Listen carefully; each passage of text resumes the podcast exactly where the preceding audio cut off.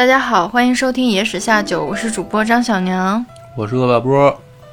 上回呢，因为想安利张哥《红楼梦》，讲了一回这个王熙凤捉奸啊、大闹生日宴的这个故事，啊没想到大家还挺喜欢听的哈。嗯，但效果却意外的主要是喜欢听捉奸嘛。效果还不错。嗯、这一期呢，我想着说再就着《红楼梦》聊聊，因为张哥最近呢，他没事儿就还是补了一补《红楼梦》，感觉上被一逼的嘛，没办法。上一集还是有了一点点效果，但是呢，我也感觉说张哥看的时候呢，他明显就是有点迷茫啊，好多时候他走神儿，有没有这个我感觉？没走神儿，啊你不要老说我，老是批评我，我哪里走神儿了？是我求知的时候被你摁住了，啊，一问就你好好看吧。所以现在呢，这个我感觉有必要再给张哥续续续续火候。啊，就是问的问题，当时不给讲，在节目里讲。哎，这不就能多录一期吗？啊，就是，其实我觉得张哥看前面啊，你就在问我，就是说好多场戏啊，不明白他要干嘛，就感觉都是一些，呃，什么这个人跟这个人又又家长里短说点什么，那个人跟另一个又扯扯闲篇儿，嗯，是吧其实我觉得《红楼梦》就是一开始是比较看起来有点费劲儿的，因为它好多东西都在做铺垫，嗯，就是都是每一个场景都在暗藏玄机吧，吧？是吗？但是对又感就是觉这玄机摸不着头脑。嗯，就是这个玄机是什么？每一章每一节的这个，好多聊天儿你不明白他这是聊什么呢？嗯嗯。是吧？但是其实越往后，感觉剧情就简单很多了，嗯，因为你现在是看到第十几集了，第十没十几集吧，不到十集吧，可能十集左右。十集左右嘛。嗯，就是这十集里面啊，就是你现在想想它的主线是什么？就是这故事它总得有一个主线嘛。你说你前期应该就是在交代宁荣两个那个大宅子的一些人物的关系以及他们的生活状态吧。你再想想是吗？人物关系到第十集了都，就是说前面十集讲什么来着？前面三集其实人物关系讲的都差不多了。呃，就是后面就是他们的日常啊、嗯，发展啊什么的，前面其实都在铺垫交代关系。你觉得到第十集还是铺垫吗？第十集是什么内容来？就是你不是已经看到那个元妃省亲之后了吗？啊，对吧？嗯，你觉得到这儿还是铺垫吗？就秦可卿什么的都死了，嗯，呃，不是，他就是他就是他就是一个，嗯，怎么说呢？就是他们的一个发一个日常的状态，就是他们生活的一个交代。嗯然后这肯定是这个随着剧情的发展会有不停的人物关系不停的出现嘛。我只是说它没有像第一集和第二集似的通过什么甄家呀之类的，嗯然后包括包括那个呃太虚幻境。嗯里面就是那么多，你感觉好像每一句话、每一个台词都在讲，都在讲一个人物的命运。命运，嗯对？对对，啊，所以你就觉得它后面的剧情就相对来讲正常一些了。那正常一些，你觉得说，那为什么贾宝玉、林黛玉他俩是主角啊？就是说，既然是一个家长里短的这样一个生活剧，嗯，啊，像肥皂剧一样，那为什么他俩成主角了呢？他俩这么我关键我觉得呢？就是最起码剧情进行到十集的时候，其实贾宝玉跟林黛玉是主角的这个这个形态还没有特别的展现出来，是吗？所以你会、啊就是他俩主，角就是好像是宝玉最钟情黛玉，嗯，黛玉最钟情宝玉，那这事儿不就完了吗？但是没有什么实际上矛盾啊，戏剧冲突从哪儿来呢？呃，什么戏剧冲突？就是宝玉爱黛玉，黛嗯玉也爱宝玉，冲突就在于这两个人注定不会在一起。为什么？就关键就在这儿，为什么？呃你看你这个就属于看的时候你就找不着脉，就在于了。那感你那你说为什么？所以今天咱们就讲讲这个，嗯就是我估计可能好多小伙伴啊，他这个没有完完全全看过《红楼梦》的时候呢，他就不太了解这个情况。就是如果你看的时候啊，就会先经历一个非常痛苦的第一个阶段，了解剧情的时候找不着主线，嗯，就不知道这个好多戏他为什么要写。是，啊。对，就是所以年龄太小的时候不适合读《红楼梦》，容易对它产生误误解，就是对它失去兴趣。对，就是我，其实我觉得这个不用不好意思承认。我我觉得每一个第一次刚看《红楼梦》的人，可能脑子里面啊，都会产生这样的一个疑问，就是他在写什么呢？前面咱们就说写到这个元春省省亲的这个这场戏啊，嗯他前面呃东府那边写一笔，西府那边写一笔，其一会儿秦可卿那儿又怎么了？一会儿王熙凤他们家又怎么了？对吧？一会儿薛宝钗他们家又怎么了？然后一会儿又是这个贾政又怎么跟跟贾宝玉不对付了？一会儿又上学去了，一会儿他姐姐又回家省亲了。哎，这不是一爱情戏吗？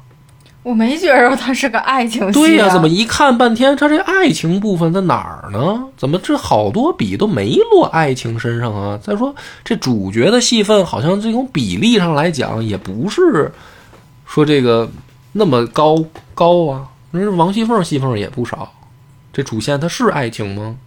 没没想这些呀、啊，就是我觉得现在看还挺看得进去的，就是他就是正常讲一个故事，嗯，我没想它其实不是要表现什么。其实他有主线，这个主线呢，你可以说是这个爱情，没错。但是这个爱情呢，在《红楼梦》里面啊，其实它服务了一条暗线，就是主线还有暗线，明暗两条故事线在左右着这个故事的发展。那么宝宝玉跟黛玉算明线还是暗线？对，就是贾宝玉的这个恋情，它就是一条明线。就是为什么他是主角，对，我觉得他是主角，但他肯定是主角，这不用怀疑。就是目前没怎么看出来黛玉，呃，黛玉跟他的这个恋情其实是一条主线嘛。嗯那么这个里面就会有一个问题，就是这个薛宝钗嗯啊，说到底是金玉良缘还是木石前盟的问题。嗯。就是这个就是戏剧冲突的来源。嗯，到底，因为因为现在啊，大家都就说我们现在讨论就是前十集的剧情，对不对？就前十集。不可不讨论整个故事，不讨论后面，因为你就啊看到这儿嘛。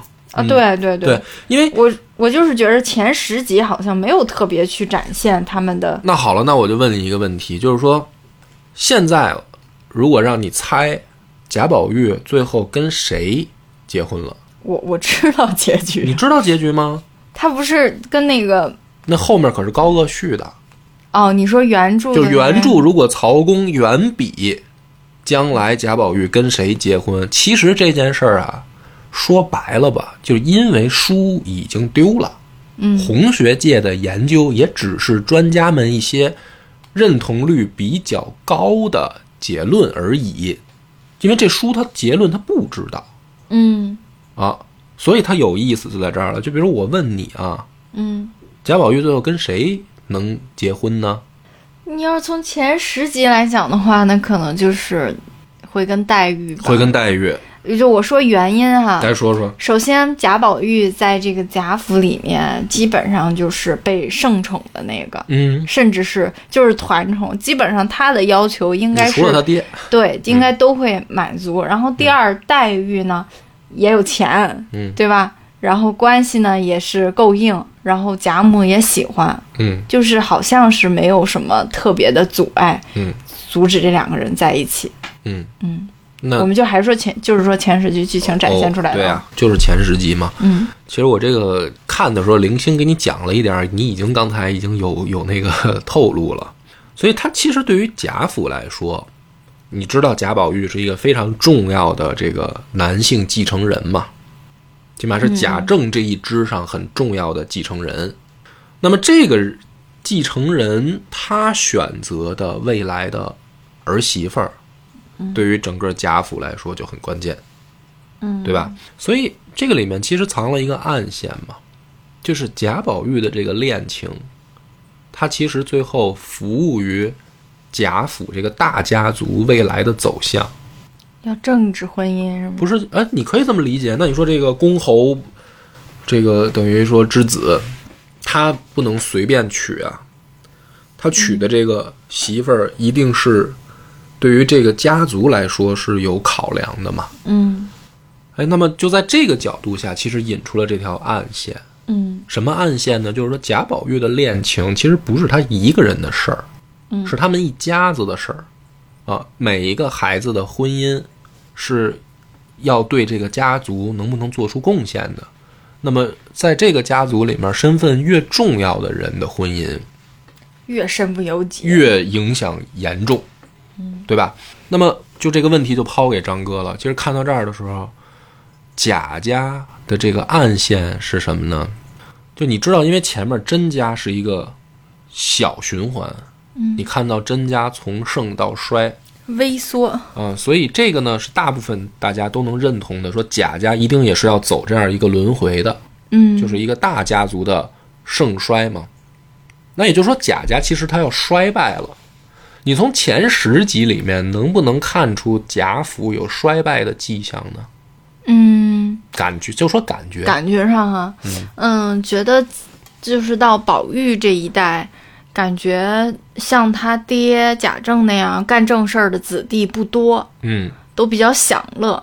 然后第二是宝玉，他作为像你刚刚说的这一代里边儿最有地位的继承人来讲，他的心思根本就不在读书上。嗯。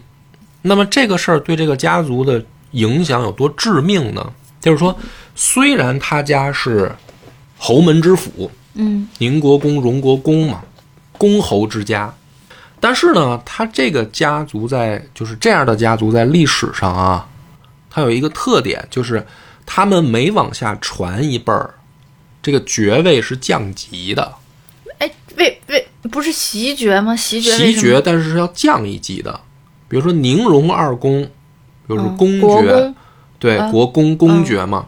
那他们的儿子呢，就是侯爵，哦，伯爵再下一辈儿就是伯爵，再下一辈就是子爵，再下一辈男爵，他是这么排下来的。就是说，第一代荣国公他们是公爵，但是到这个贾宝玉的时候，他在如果啊将来袭爵的话，他是要往下排的，那如果不想降级的话，需要怎么样呢？读书做官。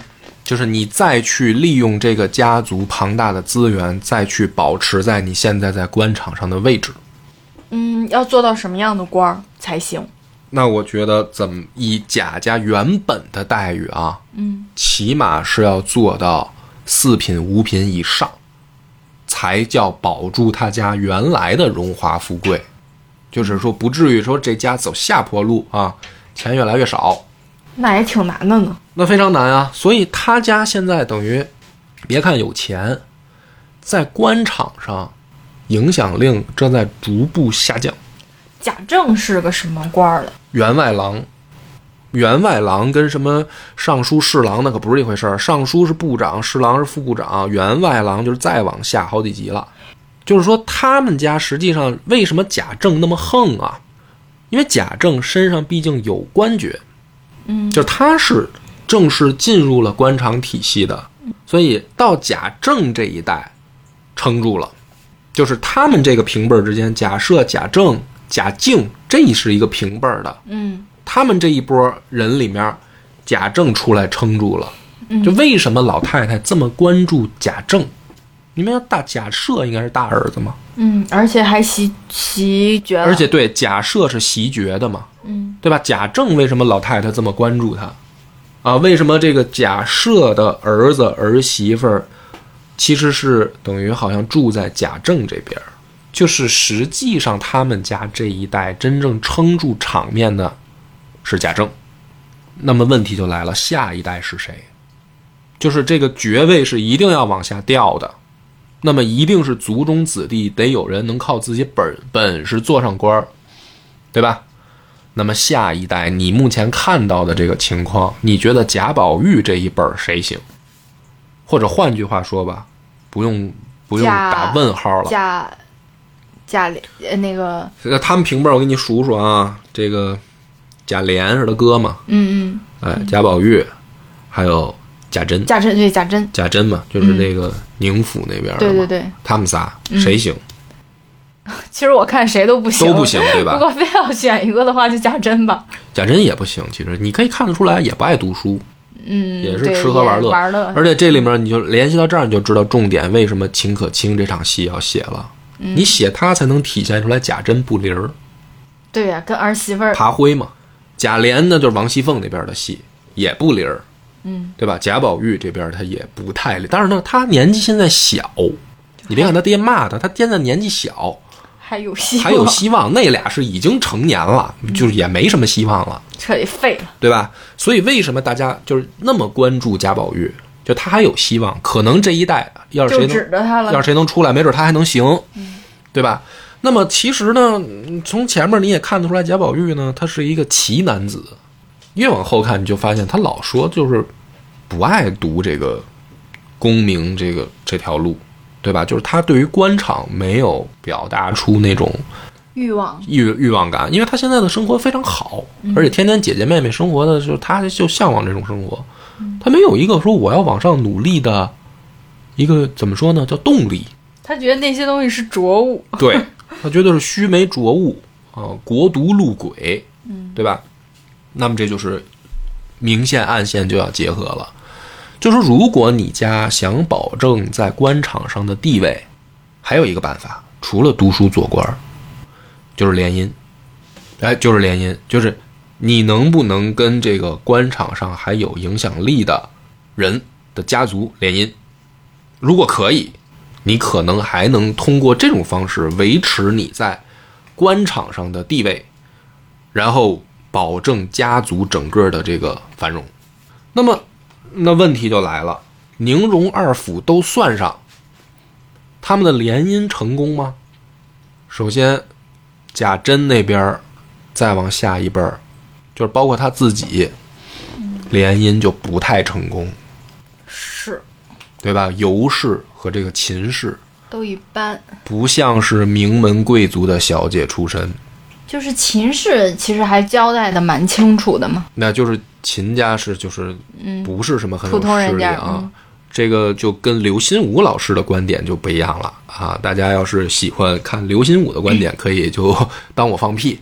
但是我的角度就是说，其实整个这个宁府他们的这个从贾珍这一代开始，他们的联姻就已经也不太行，对吧？那这边呢？假设贾政的这俩儿子他联姻行吗？贾琏还行，嗯王熙凤，嗯王家四大家族嘛，嗯对吧？嗯，看起来还行，但实际行吗？不知道，不太清楚。感觉好像也是挺有钱的，但是你会发现王家的这个培养孩子的方式本来就比较另类。王熙凤是从小被当哥儿养。对当歌养，有一个特别显著的、明显的那个特点是什么呢？这帮小姐里面只有王熙凤不认字儿。那他家的这个教育方式非常特殊，对吧？他不认字儿，她就是透露出来了王家的一个很另类的风气。就是不不崇尚那个世家大族常说什么诗诗书这呃，种，诗书传家什么这一套嘛，就是哪怕是姑娘，你看林黛玉从小家里也得给她请个先生嘛，嗯对吧？这帮这帮小姐们都是哎会舞文弄墨的，做个诗社是吧？练练词，她好歹是是有这个怎么说呢？叫基础教育的。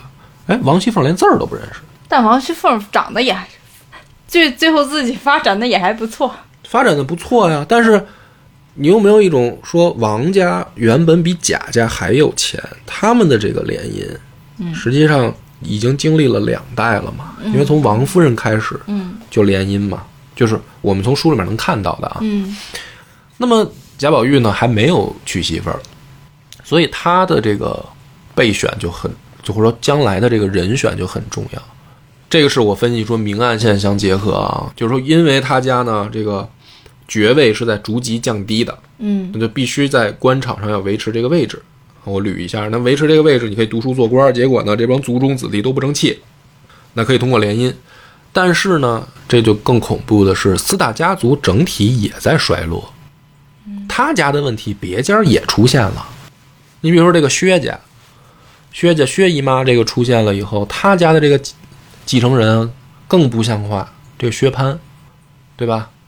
他更不像话呀，更没出息啊，就是呆霸王嘛，嗯，也不是一个怎么说呢，叫正经用功的孩子。不堪大任。啊，属于吃喝玩乐、强抢民女啊，然后这个嫖妓宿娼，就是这这主儿。哎，所以呢，你可以看到这儿，你就说贾宝玉的这个人选啊，他的这个婚姻非常非常重要。那他选择的这个范围啊，其实有限。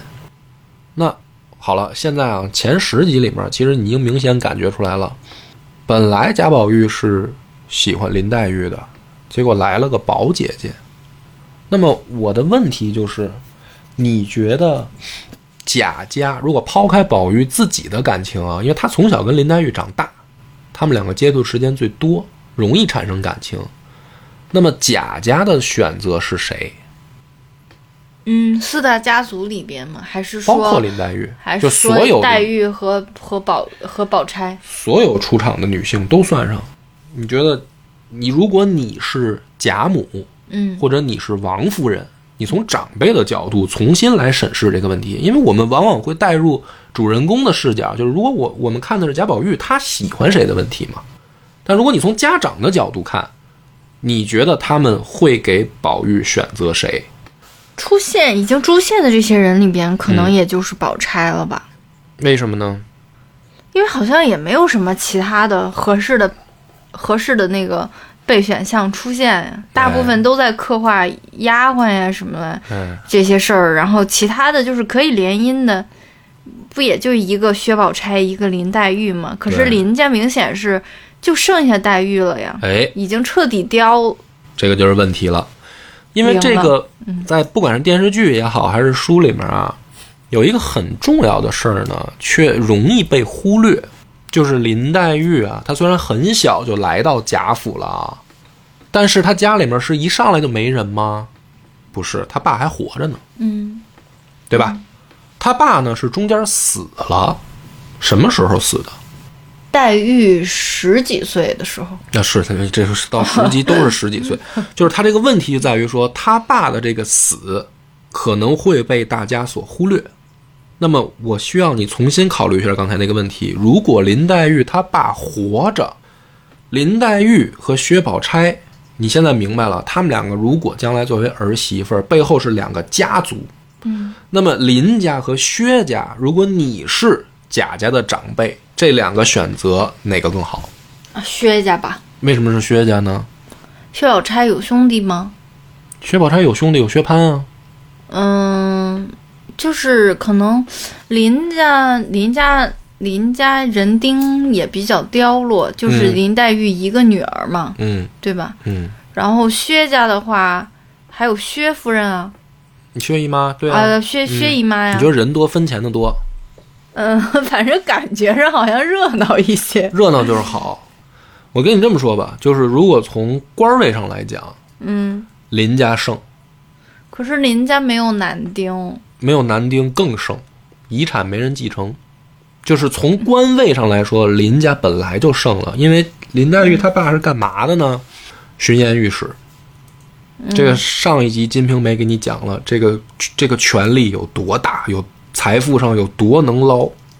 哎，就是说从官位上，哦，你意思是说，如果林林父没有死的话，有可能就是林林黛玉。哎，所以为什么在四大家族之外，这个贾母的这么喜欢的闺女嫁给了林家？嗯，就是她是官场上的新秀、哦，新贵，新贵，而且是皇帝的宠信的人，才能得到这个巡盐御史的这种官爵是这在《知否》里面，那得是啊。那个你想那个西门咱们讲 西门庆那个，就是说巡盐御史给他提前放十天盐引，他就能翻着十倍的挣钱。这还只是他巡盐御史下面一个小商人，嗯对吧？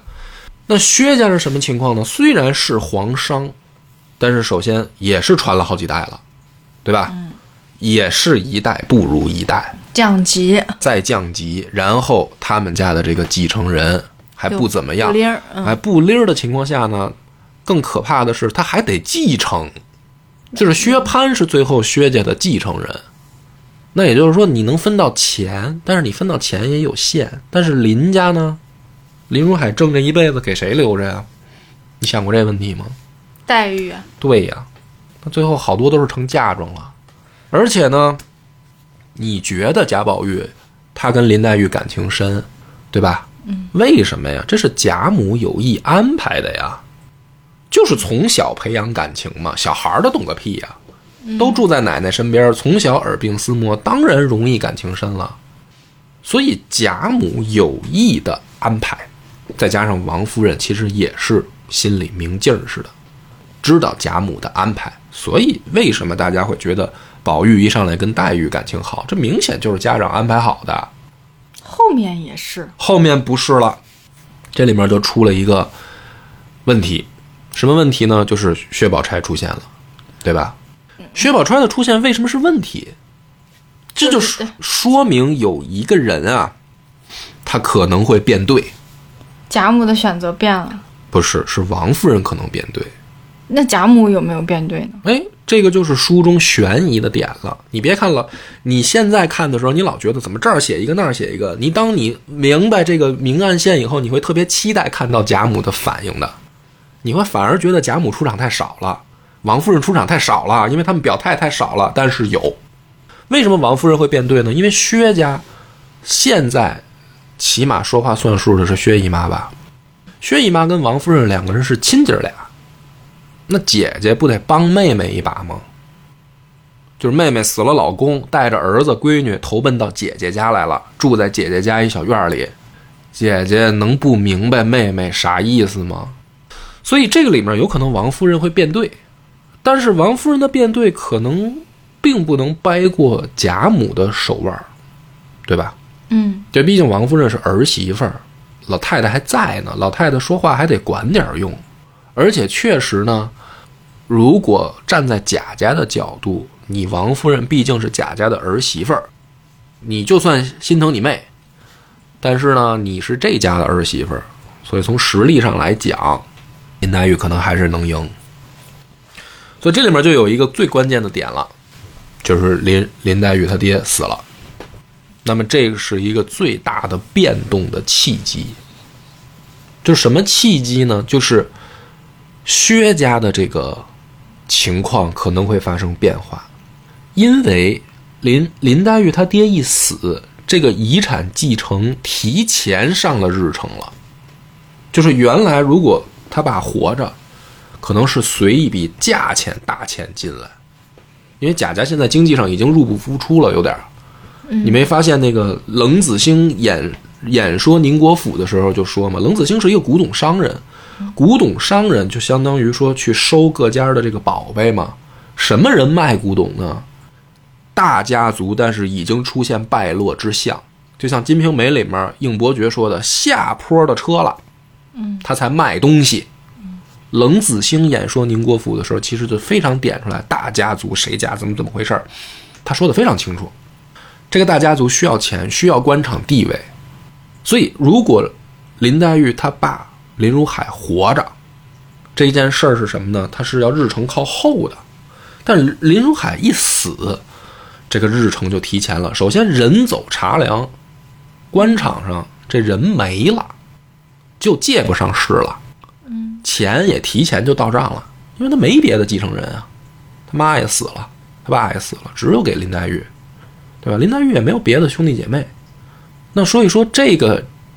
用功利一点话说，对于贾府来说，这一笔政治婚姻已经提前把能收的利都收干净了，那薛家就是备选之一了，对吧？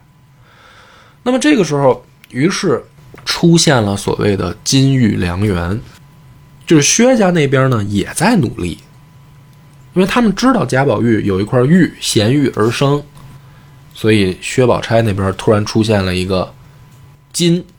配这个玉，嗯啊，也是这个上面镌着字儿的，刻着字儿的，还是跟这宝跟宝玉这个莫失莫忘，仙寿恒昌，还它还像像个对联儿，嗯，对吧？那就说明什么呢？说明薛家也在努力啊。而且这个很多红学前辈都分析过，什么情况下透露出来这个信息呢？是贾宝玉去找林去找薛宝钗玩的时候，薛宝钗的丫鬟说了这么个事儿。就是这样一个重大的事件，却通过丫鬟的嘴第一次告诉贾宝玉，因为如果是家长说或者本人说，嗯，这事儿就变味儿了，对吧？他就变味儿了。但是如果一个丫鬟这么一说，那没有变味儿，因为人家家长就没有表态。我可没说我闺女将来一定配你哦，对吧？那么，但是红学前辈们也说，这明显不就是薛家做的局吗？这谁还看不出来啊？弄一金玉良缘，谁知道你们家这个？因为人家贾宝玉是生下来带着的一块玉，嗯然后所有人都知道，包括连外人都知道，这是一新闻。嗯你薛宝钗有这个金，谁知道啊？你是昨天有的，还是你生下来就有？谁知道啊？嗯没人知道啊。你完全可以说，知道贾宝玉这事儿以后，你现做一个呀，你让你也说这能配对儿，所以这个呢是一个问题。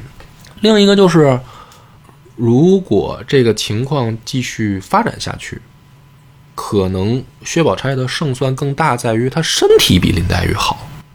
林黛玉呢，刚一进贾府第一面的时候，书里面就写了嘛，电视剧也拍了，说贾母看她就知道她有不足之症。嗯什么意思？说老太太是神医吗？会望闻问切？不是，说林黛玉本身她就长得就病病歪歪的。什么叫不足之症啊？就是一看就觉得这人亚健康，一看就觉得这人病病歪歪，他不精神嗯，跟你似的。啊。说是老太太是神医吗？不是，很多人一看林黛玉都有这感觉，那就说这孩子身体不好。如果再加上这一层考虑，就说如果贾宝玉就算将来啊愣着头要跟林黛玉结婚，万一生一孩子身体不健康怎么办？就是这一代，假如说他们贾家又扛下来了，再下一代出问题怎么办？这也是一个非常严重的 PK。还有一个事儿其实特别关键，就是他们家跟林家的这个上一代结合，就是贾宝玉的这个姑姑林黛玉的妈妈，这一代跟林家的结合已经失效了。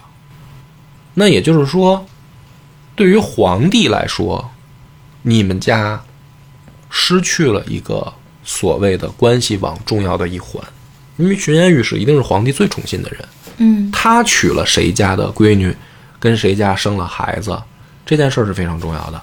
嗯，但是林家现在没了，你们家在朝廷那边的这个关系网上就缺失了一环，这也就解释了为什么贾元春这个报回来消息之前，就是还不知道他已经封妃了啊，不知道这事儿的时候，听说皇帝招贾政进宫，贾家全族上下会非常紧张、害怕，害怕。怕遇上事儿。怕，对这个怕其实最说明问题。什么叫怕遇上事儿？因为书里面写的，用贾母的话说，哎，你们小孩家没经过事儿，不知道这里的厉害，对吧？就是皇帝叫你是凶是吉，说不清楚，这个事儿有可能很危险，有可能很很惊悚，也有可能是很这个幸福、很幸运的事儿。这个里面不知道，这个不知道其实说明了一个问题：贾家没眼线，没眼线，就是一个已经四代的大家族，看起来风风光光，但实际上离皇帝的心思已经越来越远了。连个说明就是连个内臣都买通不着。啊，那么你就想想，这个是不是林黛玉她爹的死带来的一个附加影响？如果林黛玉她爹活着，会不会更了解皇帝的心思？肯定会，肯定会。但是他爹一死，贾家为什么紧张成这个样儿？就是皇帝这个是对咱家现在的态度是什么样呢？不知道。于是呢，这个消息传回来以后，贾家突然上下啊非常的欢喜，欢喜什么呢？就是贾元春封妃嘛，就关系又找着了。有了，这是跟皇家最直接的联系。嗯，其实贾元春封妃这件事儿，大家这么高兴，一个很重要的原因就是，哦，我们终于知道皇帝现在对我们家的态度了，是还是想，呃，让我们家享受这个荣华富贵的。皇恩浩荡，继续。那么，所以这个里面其实可能会点出来一个问题，就是贾元春的这个判词，说二十年来辨是非，榴花开处照宫闱，三春称疾初春景，虎四相逢大梦归。什么意思？就是百十来年间吧，这个红学家前赴后继的去分析研究这段话，就是元春的这个判词到底是什么意思？它的命运到底预示着什么？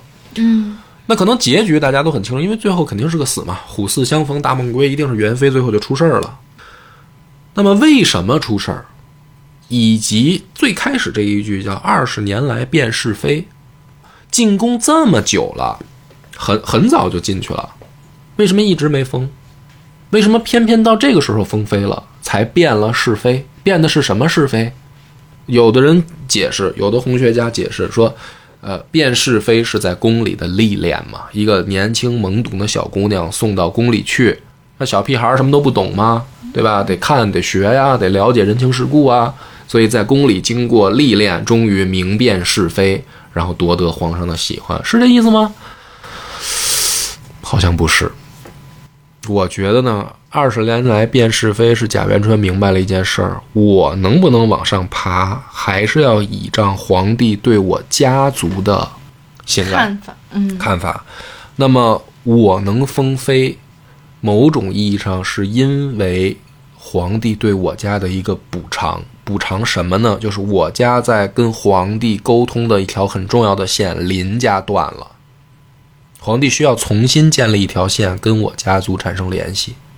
皇帝需要主，就是皇帝主动有需求要跟贾府产生联系吗？当然了，皇族跟士大夫这些高门大族是完全可以隔断的吗？那越有越有影响力的家族，皇帝越要拉拢以示亲近啊。你的意思就是皇对皇帝来讲，他跟四大家族的交往也是他的主要需求。当然了，这是双向的，所以，但是这不是不是注定的，所以四大家族的人会紧张嘛？就是皇帝还需不需要我们啊？他是需要他完全可以再找新贵啊。一个经历几十上百年的大家族，他在朝中在社会上的势力盘根错节呀、那假如说皇帝不不联系贾府会怎么样呢？不会怎么样。他们家为什么很紧张？因为他们对皇帝来讲不会怎么样。皇帝也需要自己人嘛，就是这么这么这么这么多臣子，我总得有个亲疏远近吧？啊，我我我说出来一个想法，所有大臣都都都反对我，我总得有自己人嘛，嗯，对不对？所以这个是可能二十年来变的是非。为什么这会儿林黛玉她爸刚死，贾元春就封妃了？就说如果你把这些事儿都联系起来看，你就会发现这个明线暗线啊，它其实一直在讲这个家族的这个兴衰问题，所以就落落实到这个贾宝玉的身上，他其实不是一个光谈恋爱的问题，他说我最后选谁。那这里面就有意思了，就是说，那如果按照作者的这个所谓的前缘注定的角度来说，到底是一个家族的政治联姻，还是这里面确实有什么所谓的因缘际会呢？就比如说命中注定，我就是该跟谁好，不该跟谁好，因为他们不都是投胎转世来的吗？嗯，那就是薛宝钗跟贾宝玉有没有这个缘分呢？很多人说没有嘛，因为如果看明白暗线了，就会清楚，这是薛家也在败落，贾家也在败落，两个大家族在孩子的婚姻上在在想办法撮合嘛。嗯，但说就没有前缘注定吗？哎，这就是很多人看不懂的一个故事情节，就是冷香丸那个情节。就是你记得送宫花有一场戏，周瑞家的接完了刘姥姥送出去以后，然后薛姨妈就说：“我这儿有宫花，送给姑娘们去戴，嗯，对吧？”然后传完了一圈宫花，各个姑娘看完一遍，最后回到薛宝钗这儿，然后周瑞家的就说：“哎呀，姑娘，你这个就是身体不好的话，你吃什么？吃这是什么药啊？”然后薛宝钗说：“我吃的是叫冷香丸，嗯，冷香丸是我说嘛，这个用什么多少什么的露水，十二，啊十二，十二，无数个十啊，二。无数个十二，说得几十年，恨不得能能配出来这一丸药，我才能吃一下。说你吃完能治什么呀？啊，也没什么，就是不咳嗽了。很多人就会想，这是什么意思呀？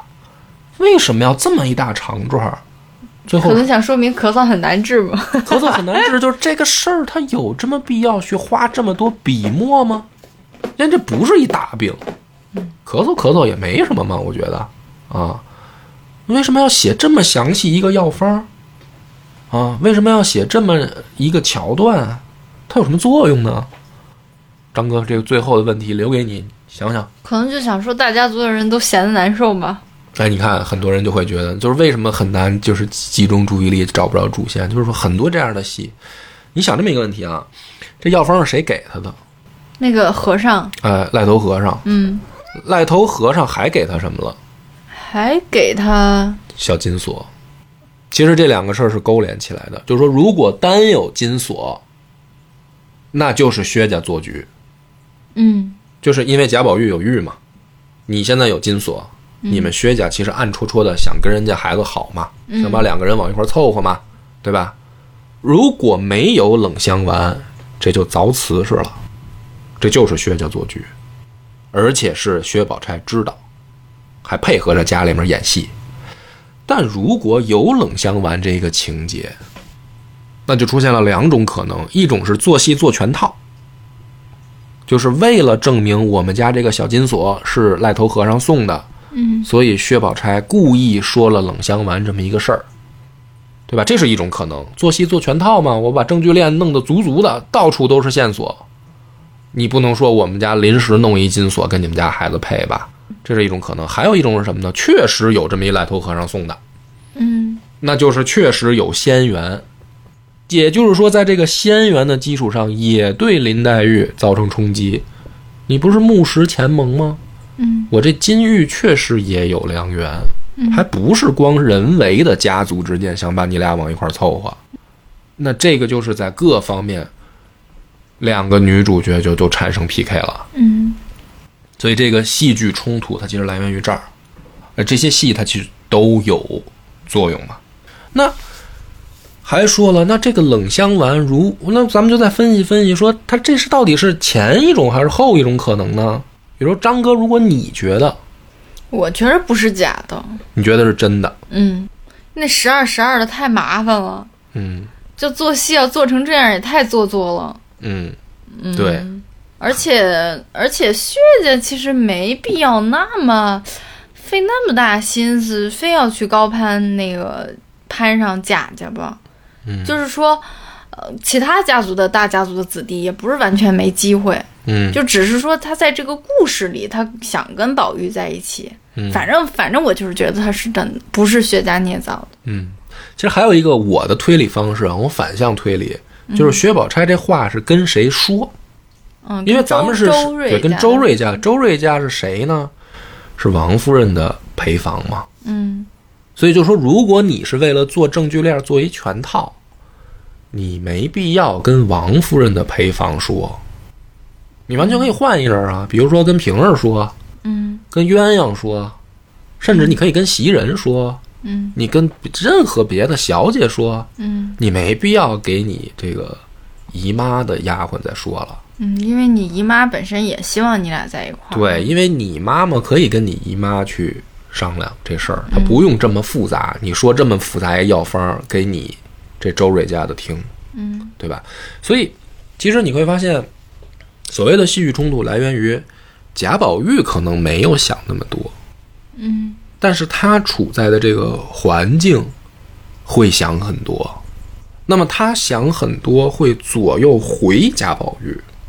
这个其实就是一直到元妃省亲这件事儿上，他们戏剧的那个张力所来源。当然，一方面也有你说的，他是为了介绍性格，为了铺垫人物、铺垫关系，然后去为后面的故事服务。但是前面其实真正的这个戏剧冲突，打林黛玉进贾府就已经开始了，就是贾母故意安排他俩住在一起这个时间开始就已经有了。嗯而且呢，从这个贾宝玉本身来说，当然先天的风流种子啊，他说的话里面就已经带着这一丝意味了。你记得他见上林黛玉他说什么吗？他说：“妹妹可有表字嗯啊？”林黛玉说：“无字。”然后林贾宝玉说：“我赠妹妹二字，莫若频频最好。”嗯说频频是什么意思啊？呃，西方有时其名为黛，这个黛石呢，最最好作用就是画眉，嗯画眉毛。说我看这个妹妹眉间比较嗯若醋，若醋，这这不如叫这个频频。哎，你听着好像没什么，啊你但是或者我再问张哥，你说这一段话为什么写在这儿？这是啥意思呢？贾宝玉要表达什么呢？嗯，我当时看的时候，我是觉得就是表现贾宝玉性格，嗯就要卖弄胡说八道一，呃对，卖卖弄一下，嗯，嗯那林黛玉的反应是什么呢？她很害羞。嗯，她为什么要害羞呢？贾宝玉在这卖弄，她可以说哇，哥哥懂得好多，好棒，或者说他可以有各种反应。他为什么要害羞呢？啊，因为可能就是也有好感，然后被有好感的男孩子夸了，可能这叫不是他夸什么了呢？他夸他眉间若蹙，这叫夸吗？这是怎么夸呢？就是别人关注到你了呀，别人关注到你说你的眼睛啊，你睫毛还挺长的，啊，其实这种。画眉在古代是一个非常具体的意象，是只有夫妻之间这么干，男的给女的去画眉毛嘛，哦，对吧？就是说宝玉从见黛玉第一眼就对她有好有那个方面的，就是小孩儿之间莫名其妙的这种好感，嗯，是一是在就是有一种淡淡的信息传达给读者，说这两口子将来可能能成夫妻。嗯，暧昧，所以其实他这个戏剧冲突打林黛玉进贾府那一刻就已经开始铺垫，并且在贾府里面滋生蔓延的去表现了。那最后再说一点，就是回到你看到这儿，元妃省亲，我还问你一个问题啊，省亲是啥呢？是回家哈？嗯，什么时候回家的呢？元妃？封妃之后啊，呃，正月十五呃，我说时间，一天当中什么时候？晚上，为什么要晚上？因为他不是白天去庙里上香还是干嘛来着？嗯，是吗？是吧？嗯就是白天他有安排，然后那个哪个什么上香还是拜佛来着？嗯，完事儿了之后才回的家吗那？不能再换一天白天来吗？那可能是有规定吧，哎，这就是规定，对吧？为什么这么规定呢？因为她只是个妃子，不能白天回家。其实就是这个原因，哦，皇后可以白天回，皇后也不行。呃那那那那是因为啥？就是我们理解说，不管是后啊，还是妃呀、还是皇帝身边的，哪怕是个什么这个嫔啊，嗯是吧？他都已经很很很了不起了哈，很厉害的一种存在了。当然，确实不用说这个反问，确实就是很厉害的存在了。但是从皇权的角度讲是什么呢？就是你得等我伺候我信儿了，你才能回家吗？就是这意思啊。那白天他叫上班啊，你以为呢？不妃子不是晚上上班吗？那白天，上什么白天也？上班，人家是拿着工资的，妃子也是拿工资的。你这他又不协理六宫，他上什么班哎，啊？奉早宫尚书啊，你不是忘了那个封的那个东西了吗？对吧？就是封贾元妃的那个具体有一个职位啊，那白天干嘛呀？白天上班啊，管上管理他那宫殿呀、管理他那宫啊，上书房啊，管理那书房，皇帝书房啊，你管理啊。你就会觉得不可思议，你觉得这不当媳妇儿吗？应该就是陪皇帝睡觉吗？就应该晚上，上班啊。电视剧里边白天妃子不就歇着吗？请安吗？抄书吗？最多。啊，那该上班也得上班啊。那晚上谁上班呢？晚上就只有被翻绿牌子那个上班吗？晚上晚晚上皇后上班，啊，那可不是晚上皇后上班吗？大家都以为是翻牌儿，哪有翻牌儿这事儿啊？除了电视剧里看过，我在我在书里面从来没见过说皇帝晚上是翻牌儿的，不是，都是跟皇后睡。都是跟皇后睡。对，那其他妃子怎么受孕啊？白天中午吃完饭叫过来，真的假的？真的啊。你看，所以你看，好多人他就是说，你快看不是，嗯，就是皇帝中午要脱了衣服去睡觉，然后甚至要那个，然后下午继续上班，晚上不是去跟皇后睡觉不。是你，我不是之前跟你讲过那个明朝吗？明清都是这样，他上早朝嘛，他上午一般解决完工作了就，下午休息啊。那可不是嘛，他皇帝我，天哪，皇帝不是一李万天九九？六啊，那皇帝皇帝不都零零七吗？也不是，那好多明朝皇帝他不上班呢还。所以他这个事儿，就是我讲到元垂省亲这儿的时候，我就给你讲一句，就是说看起来风光，但是其实你对于整个皇家来说，你是一个服务人员啊。我 我的思绪还沉浸在皇帝中午跟妃子那什么下午休息，下午叫过来，哦哦，然后到留可能留到晚上，然后完事儿，就天黑完事儿，您就可以。下班了，就下班了然后对他就找皇后去了，对然后趁着这空档，元春回来了，对，他就回家会探探亲，会利用我的休息时间。哦，这样，对，天哪，所以你看，就是为什么元春见到家里面那个哭啊，先委屈了，天哦天上班太累了，先哭一鼻子，对吧？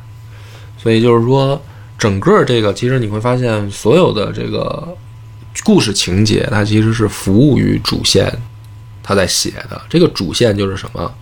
大家族的这个命运，嗯，就是这个才是真正那个案里面的主线。所有的人其实是在为这个家族当服务员在服务，所以每一个人的抉择，他的命运，其实是在左右着这个家族的变化。你听下来感觉有钱人其实也过得挺不幸福的哈，嗯，那他毕竟还是锦衣玉食、荣华富贵，享受着他的这个零花钱就顶这个普通人家，可能怎么说呢？一个月的脚骨，或者说这个一年的脚骨。贾宝玉随便扔一件他的小玩意儿出来，可能就够袭人他们家吃个几个月的。嗯，也是，嗯人就是这样，饿的时候就只有一个烦恼，吃饱了就会有无数个烦恼，所以他后面 就是如果。如果讲到这儿啊，就再啰嗦几句。如果大家能感受到了说这个明暗主线，你就会在后面的人物关系多了一个注意点，就是所有的包括这些仆人，他们跟这个林黛玉也好，还是薛宝钗之间的接触对话，你就会能看出更多的一丝味道。比如说林黛玉跟袭人怎么对话，薛宝钗跟袭人怎么对话。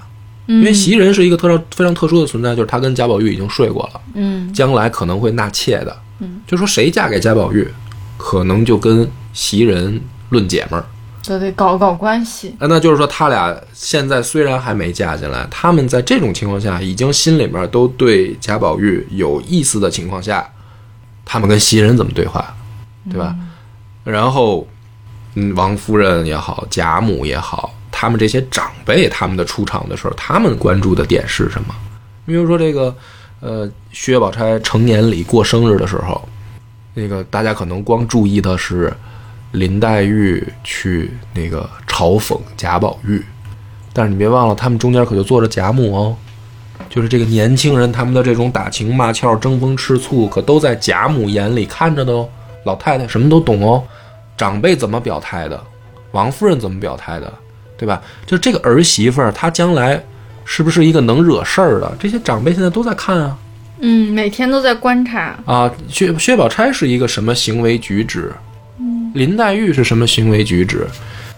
那前面这些，因为你现在看的还少嘛，就是你哪怕看到就是丢书最后那儿，还是会有一个问题，这些长辈们的看这个家庭里面地位的变化、姻缘的变化，是会返回来做回作用到主人公身上的，就是不可能说林黛玉啊这嘴这么毒，逮谁损谁，这帮长辈看了以后就当没看就完了，看了哦知道了就完了，嗯，觉得还挺可爱的，还挺可爱。的，会这么想吗？不会，他一定会反作用回林黛玉身上，而且林黛玉现在是没爹没妈。